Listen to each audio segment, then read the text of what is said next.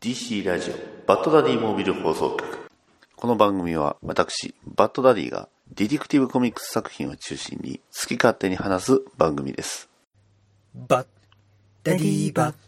ダダダバッダディバッ。ダダダバッ。ダディバッ。ダダダバッ。ダディバッ。ダダダバッ。ダディバッ。ダディモービル放送局。はい始まりました DC ラジオバッドダディモービル放送局パーソナリティのバッドダディですえーね11月の18日でございますがなんとねえー、いわゆるアメコミオンリーイベントチームアップっていうね、えーイベントがありまして、えーそのイベントの翌日になります。ねえー昨日はあの、まあ、僕のね、ツイッターのタイムラインでもすごいたくさんね、こんな本出してますよ。ねえーこの本完売ねあとね、えーまあ、ね、えーまあ、その後のね、オフ会で、たくさんお肉食べたよとかね、えーまあ、あの、それぐらいですね。まあ、そこからね、連絡なかったりする人とかね、えータイムライン書いてない人はどうなってるのかよくわかんないですけどね。はい。まあまあまあ、そんな風にね、アメコミのイベントがやっておりまして、いやー、羨ましいなと。ね、えーバッドダディモービル放送局はこの羨ましいなというね、気持ちを大切にしておりますので、はい。ね、えー負の感情ということで、えーやっておりますのでね、えーよろしくお願いしますというところではあるんですが、まあ、えーまあ前回ね、えーバットマンのまあ、いわゆるファーストアピアランス、初登場の話をさせていただきましたがね、えー、まあ、えー、17年かな？に映画ありました、えージャスティスリーグ。ね、まあ、こちらの元のコミック、ね、えー、まあ、ジャスティス、まあ、チームがね、元のチーム、ジャスティスリーグオブアメリカ。はい。こちらはどういう風なね、えー、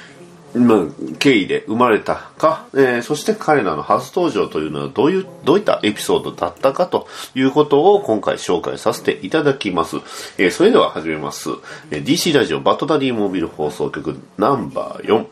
The Brave and the Bold ナンバー28ジャスティスリーグオブアメリカ初登場ダディバダダダバダディバダダダダバビーダダダダバダディバダダダバダディバダディモービル放送局バッダディバッダディモービル放送局ダダダバッダディバッダダダダダディバッダダダダダディバッダダダダバディバダダダダダダディダダダダディモービル放送局ダダじゃんエージェント24の報告書。ああ、待たせたな。このコーナーは、エージェント、この俺エージェント24が集めた情報を発表していく、報告していく、そんなコーナーだ。そうだ。はっきり言って、このコーナーはまだ固まっていない。そうだ。だがいろいろニュースコーナーとして、本当に偏った知識と偏った意見で報告していくぜ。じゃあまず一つ目だ。えー、っと、これはな、赤物サイノムから取ってきた新鮮なネタだ。いくぞ。 Young Justice Outsiders receives a premiere date ということで、えー、アニメ、ヤングジャスティスのいわゆるシーズン3の話だな。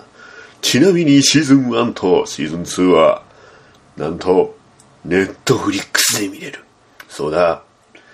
バットマンはあんまり出ないぞ。だが非常に面白い作品だ。そうだ、特に俺が好きなのはアクアラットだ。ああ、アクアラットがな、コミックスとはちょっと違うんだ。ああまあいい。えー、どうやら、ジャスティス、えー、じゃねえ、ヤングジャスティスだ。ヤングジャスティスの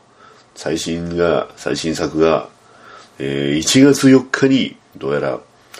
何か情報が出ると、そういう内容らしいぞ。だがな、一つだけ欠点がある。それは何な、何なのかというと、そうだ。これは、DC ユニバースオンリーと書いてある。みんな知ってるか ?DC ユニバースの存在を。DC ユニバースっていうのはな、アメリカだけでやってる配信サービスのことだ。これはもうアメリカでしかやってない。どういうものがあるかというと、なあ、バットマンの The Animated Series や、ブレイブボールドもあるんだろうな。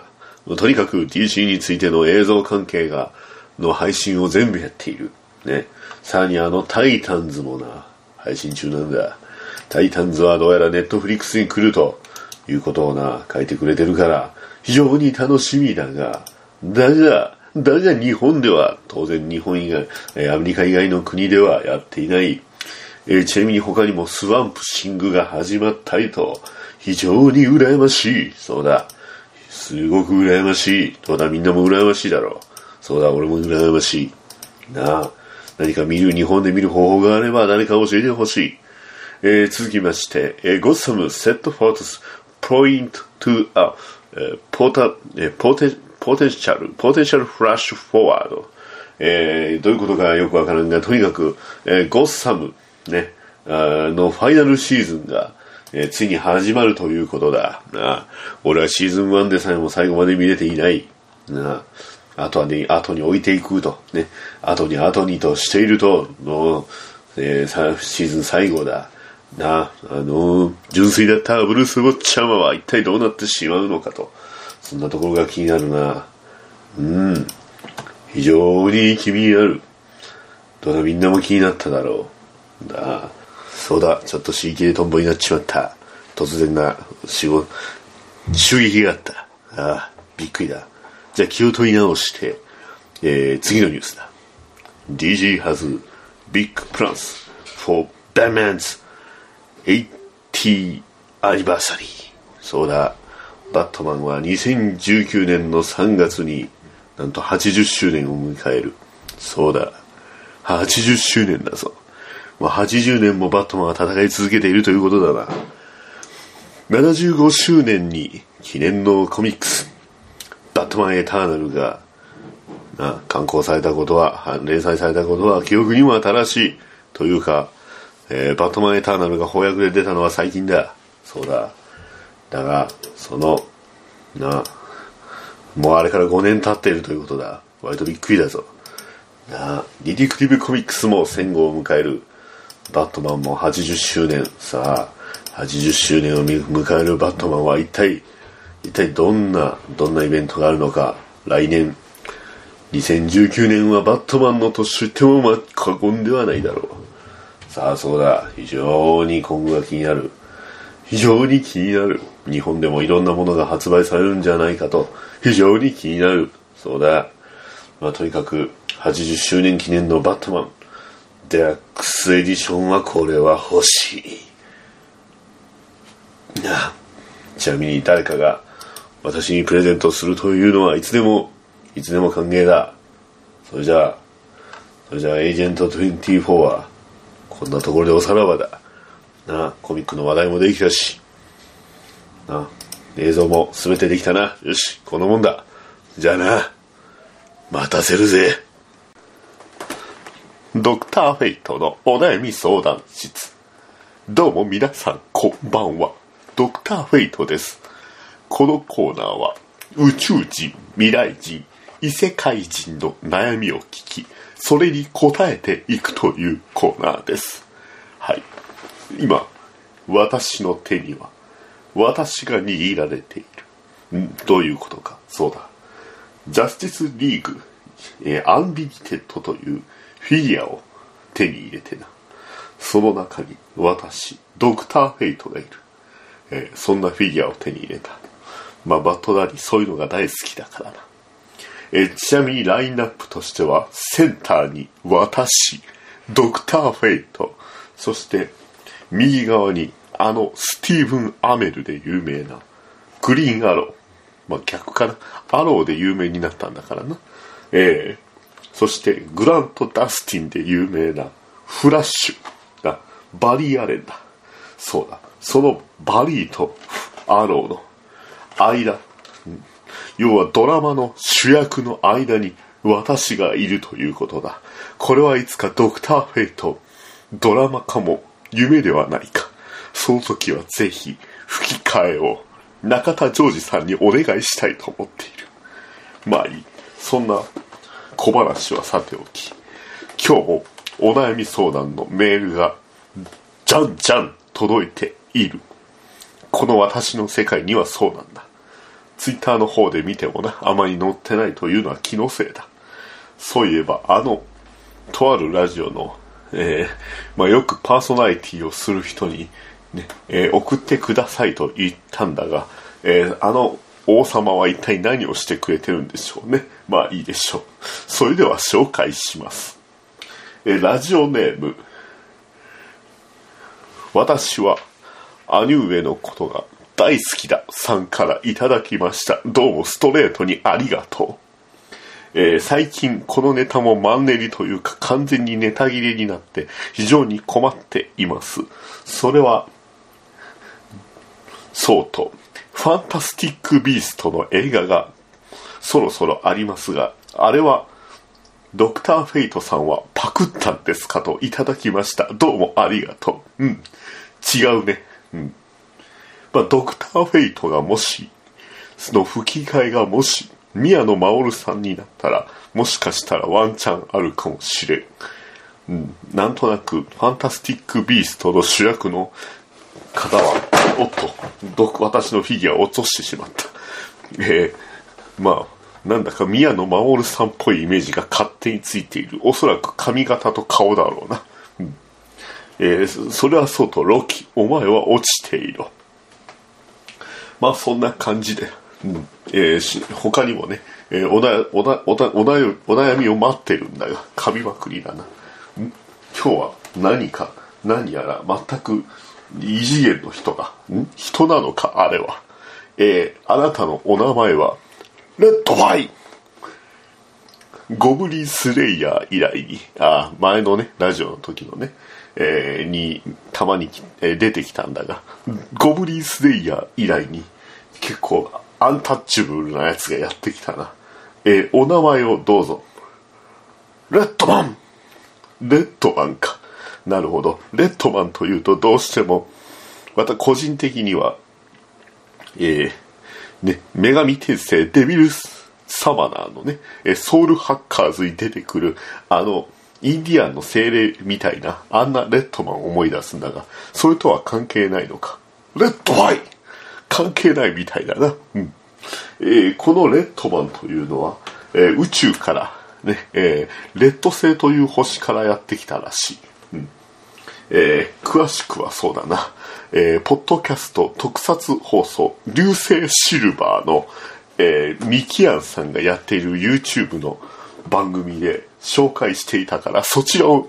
というよりも YouTube でレッドマンを検索してもいいな。うん、えー、まあ、ただ、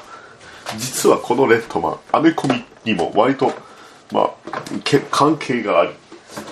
まあ、それが何なのかというと、ね、えー、マット・フランクというね、えー、アメリカで書いている、まあ、怪獣王と呼ばれている、えー、キング・オブ・モンスターズ誌、ヒステリーズ・グレイスとモンスター、レジェンズ誌、えー、ルーラーズ・オブ・アースというゴジラシリーズに携わってきたアーティストで、怪獣キングと称されている男がいるのだが、そんな先生が、えー、書いたレッドマンという、えー、そういうアメコミがあるんだわ。うん。あるんだわってどういうことなのかわからんが。まあ、とにかくこのコミック版レッドマンは非常にすごい。な。レッドマンという作品が、えー、まあ、えー、使うのは出てくるのは基本的にウルトラ怪獣なんだが、なそのウルトラ怪獣を、なんだか日本の田園風景のをバックに、とにかく借りまくるという、ねで、主役のレッドマンのセリフは、 Red Fight とか、あとは武器を使う時の、レッドナイフレッドアローといったものばかりなんだ。あと、 Red Chop や、 Red Kick という、えー、ウルトラマン、ウルトラマンレオもびっくりな、えー、格闘技を多種多様に扱う。特に Red Fall はおすすめだ。えー、そういうことで、まあそんな、えー、怪獣をマット・フランク先生が書いたレッドマン、えー、現在ボリューム1怪獣ハンター編が今発売されているが、えー、こちら実は続編があり、その続編の方がまた非常に面白そうだ。な、そろそろ出るらしい。な、ち、失礼。ちなみに、えーいろんな怪獣といったが結構な、あの、聞いたことのある怪獣だらけだぞ。ブラックキングやカネゴン。あと、カネゴンはちょっとデザインが強烈なんだ、に変わってるんだがな。あと、えーみんな知ってるか、ジラースというな、えーなんか襟巻きのついた、うん。えーね、最近映画のあったあれみたいな、えーな怪獣がいたり、あとレッド、レッドモン、ピグモンじゃないな、レッドモン、イカルス星人、そして、レッドマンオリジナル怪獣、ビッグライガーというね、えー怪獣も出てきたので、えーぜひ、そちらの方も読むのも、ね、往年のレッドマンファンも非常に、えー満足できる出来栄えではないのだろうか。はい。全体的に答えは得たが、今回完全に宣伝乙。それではさらばだ。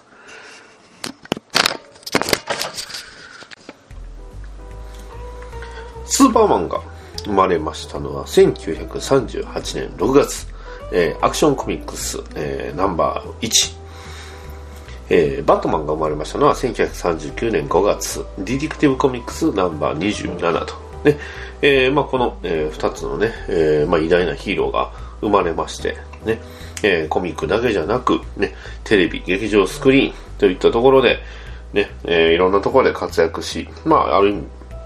ポップカルチャーというね、言われるものの、えーまあ、一役を担うに至ったわけなんですが、えーまあ、当然そんなヒーローたちがね、いろいろ生まれた中にはね、えー当然そのヒーローたちが、こう、いろいろ活躍す、まあ、みんなで活躍すれば、え同時に活躍すれば面白いんじゃないかという企画もありました。ね、そして、え1940年、えーオールスターコミックス、えーナンバー3にて、えージャスティス・ソサイティ・オブ・アメリカというね、えーまあ、それまでに、えー活躍していたコミックブックの、えーヒーローたち、えーが、まあ、チームを組みまして、えーそれがフラッシュ、ホークマン、グリーンランタン、アトム、スペクター、ドクター・フェイト、アワーマン、サンドマンというね、えー、様々な、えーヒーローたちが集まってできた、まあ、まあ、まあ、ある意味、コミックブック史上初めてのヒーローチーム、ね、スーパーヒーローチームが生まれました。ね、えーただまあ、えー、なんていうんですか、そのヒーローチーム、ね、えーまあ当然バットマンはいたのかというとね、バットマン、えースーパーマンいませんでした。まあそれは、まあある意味、えー、なんていうんですかね、えーまあバットマンとスーパーマンは彼らだけで十分、ね、えーまあ、ヒーローとして、えーまああのコミックが、まあ要は簡単に言うと売れると。いうところなんですよね。で、ただ、ジャスティス・ソサエティ・オブ・アメリカも、えー1951年の2月に、えーまあ、その最後の冒険が描かれ、そこから、えーまあ、終わり、えーましたというところなんですよね。で、えーそこから、まあ、ヒーローたちがいろいろ、代替わりしました。ね、特にフラッシュ、ね、えーまあ、もともとその J. ギャリックというね、えー初代フラッシュがいたんですが、えーその、えーフラッシュが退,、えー退場し、えーまあ、セントラルシティの鑑識官、ね、えー化学薬品と雷をね、身に受け、スピードフォースを手に入れることになったフラッシュ。ね、えーで、グリーンランタンは、えーまあ、ハル・ジョーダンというね、えーキャラクターが出てきて、えーまあ、ちょっとずつ、まあ、代替わり、えーしました。そして、ね、1960年、ね、えーまあ、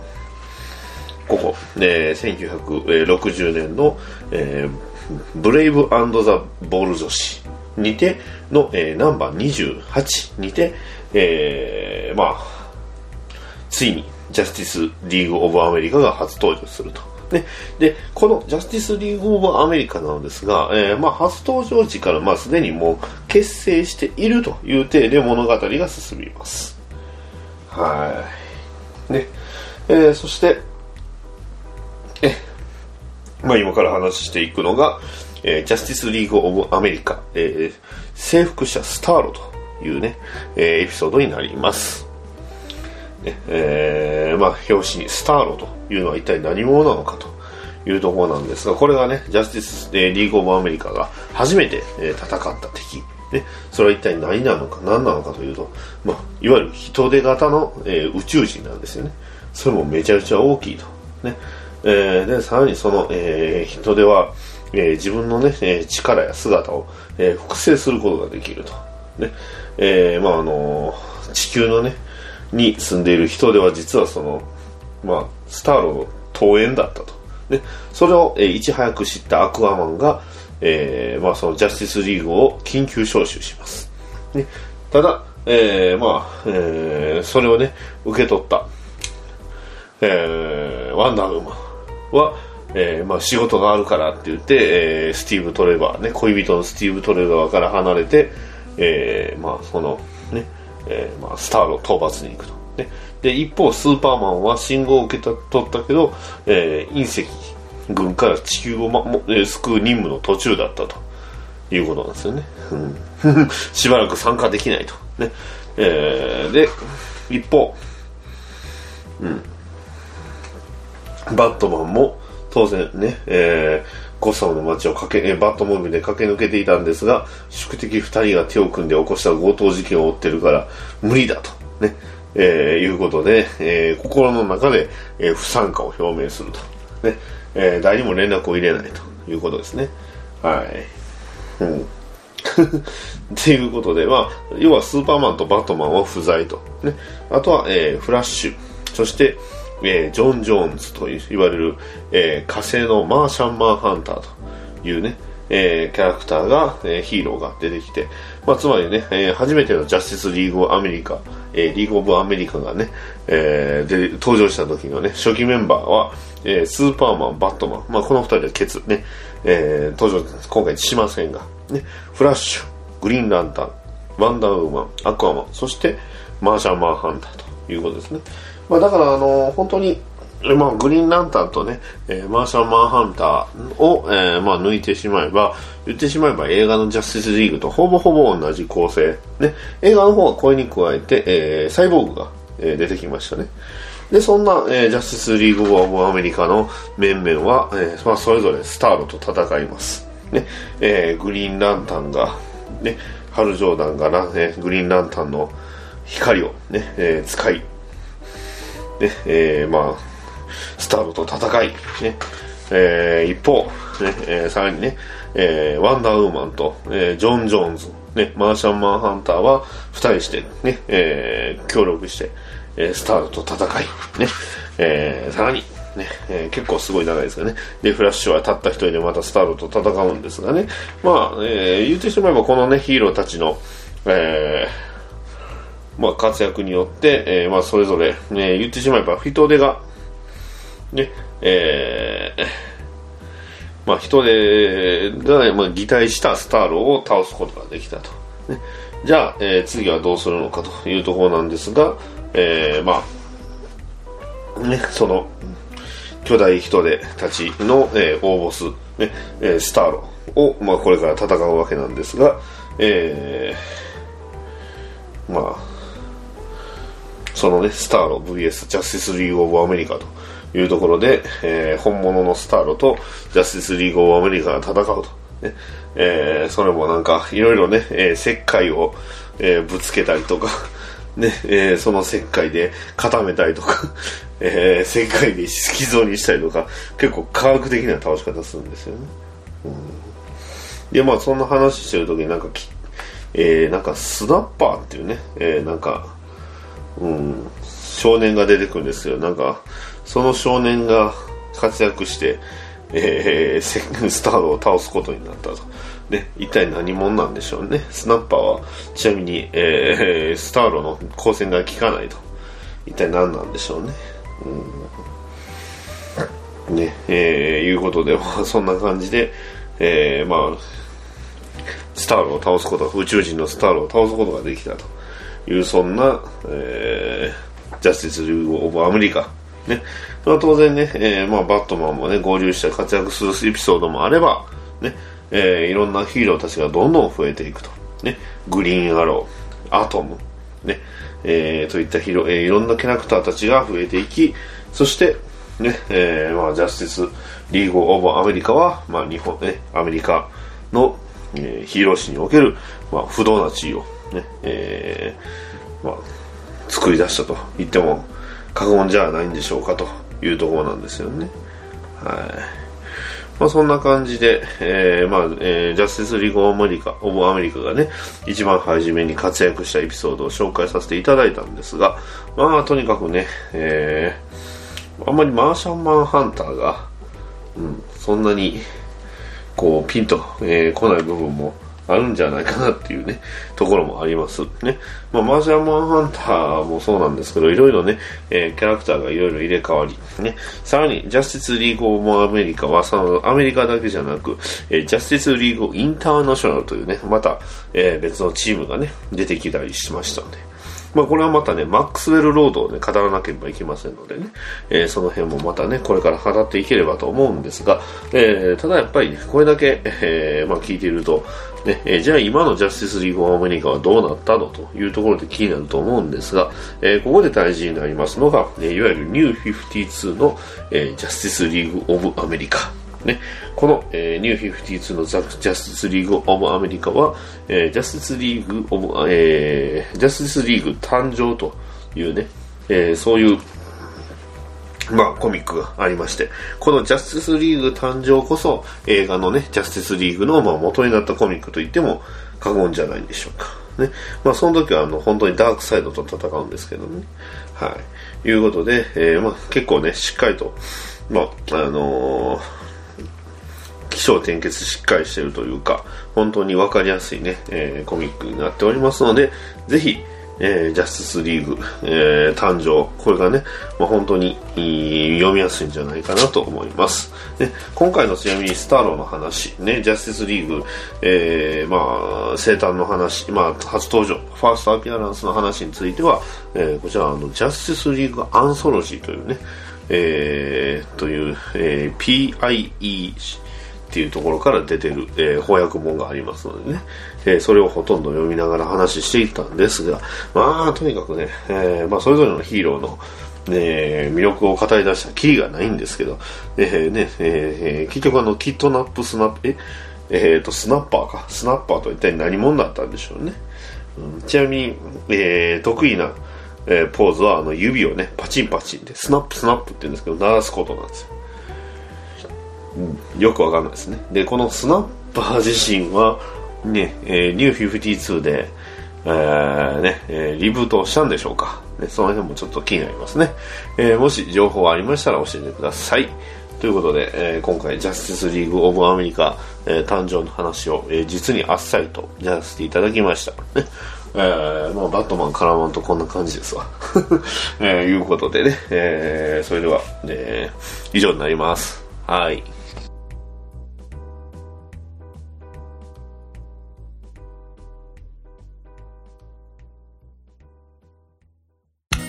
はい、いかがだったでしょうか？バットダ DC ラジオ。まだ慣れないですね。DC ラジオバットダディモビル放送局ね、ナンバー4。いやー、ね、えー、ついにバットマンが生まれて、ジャスティスリーグが生まれましたよ。ね、ジャスティスリーグ・オブ・アメリカがね。まあの、どちらかというと、あの、ジャスティス、えー、ソサイティ・オブ・アメリカのことも結構話したいですし、まあ、今後ね、またおそらく DC ユニバース・レジェンズって、えー、レジェンドかな？レジェンズだったかな？っていうね、作品がありますんで、そちらの方でもまた、ね、えー、話できればと思っておりますんで、えー、なかなかね、いいキャラクターとかね、いい、ね、エピソードとかも結構あるんでね、まあ、温故知新じゃないですけど、古いものほどいいっていうわけではないんですけど、でも、すごい古いところでも、えー、まあ、本質をついていたりとか、まあ、今見ると、こう、趣が違ったりとか、そういった作品もたくさんありますのでね、えー、今後もいろいろ紹介して話できればなと思っております。それでは、えー、第4回、ね、以上になります。それでは、さよなら。GC ラジオバトダディモビル放送局ではお便りを募集しております。ツイッターのハッシュタグ、ハッシュ大文字で BDMH、Gmail アドレス、batdaddymobile アットマーク gmail.com バトダディモビルアットマーク gmail.com までお便りをお寄せください。ポッドキャストのデビューの方もお待ちしております。それぞれのお便りに関しましては番組内で反応させていただきますので、どうかよろしくお願いします。それでは、さようなら。